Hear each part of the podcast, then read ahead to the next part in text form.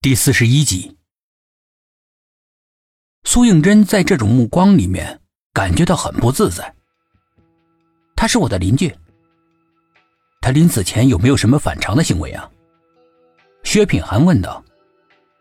苏应真抿着嘴，像个做错事的孩子一样摇摇头，尽量让自己的目光不跟他的眼神相碰。我家跟他们家很少有来往。哎，那你知道？他是怎么死的吗？沈志远问道。意外，车祸。苏应真回答的简单明了。这么巧，董一奇说道。好像有些不太对劲嘛。田梦也点了点头。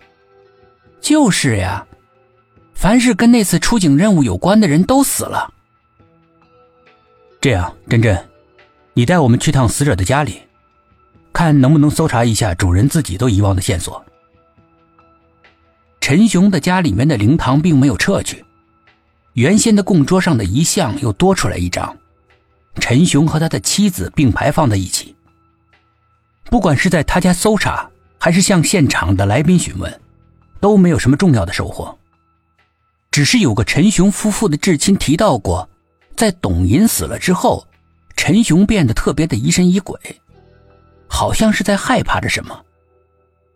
苏应真见到毫无收获，而且已经到了自己家门口，就不再返回办公室，而是直接回家了。董一奇本来想去他家喝口水的，被他以家里面的饮水机没有水为由拒绝掉了，态度显得非常的冰冷。大家都是面面相觑的，看着他把门一关，总觉得气氛有些不太对劲，但是又说不出来哪里不对。只得离开。真真这是怎么了？返回的路上，董一奇不解的问其他的人：“先别管他了，这些案子完全找不到头绪吗？”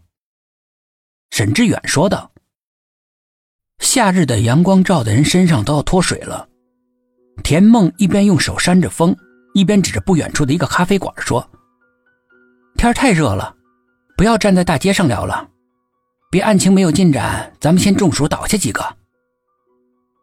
几个人走进了冷气十足的咖啡厅里，顿时感觉到清凉无比。但是咖啡厅里的服务员却没有人注意到他们走了进来。几个人的注意力全都集中在一个监控视频上。那几个服务员边看边窃窃私语的，每个人的表情看起来又紧张又神秘。董一奇忍不住轻手轻脚走过去，把头往上一凑，屏幕上正在播放的是苏应真跟一个男人喝咖啡的情景。头，真真来过这儿。这里离他家这么近，他来这里喝个咖啡有什么好奇怪的？但是组长，你看呢？和他一起喝咖啡的是陈雄啊。田梦说道。其他的人一听，立刻就围了上来。几个服务员不乐意了。哎，我说你们啊，要什么跟我们说呀？怎么自己往里跑啊？薛品涵拿出了警官证，警察办案，请配合一下。一般的市民哪里遇到过这种情况？几个服务员一听，立刻就放他们进了吧台。沈志远把监控重新放了一遍，果然是苏应真跟陈雄一起喝咖啡的场景。整个过程之中，陈雄一直在跟苏应真说着什么，样子很紧张，两只眼睛还不时的东张西望，像是在防备着什么。这段视频是什么时候的？薛品涵问那几个服务员。嗯，昨天的。也就是陈雄临死前找过苏应真，那他为什么要隐瞒？田梦看着薛品涵说。薛品涵微微皱了一下眉，没有说话。董一奇还有沈志远也保持着沉默。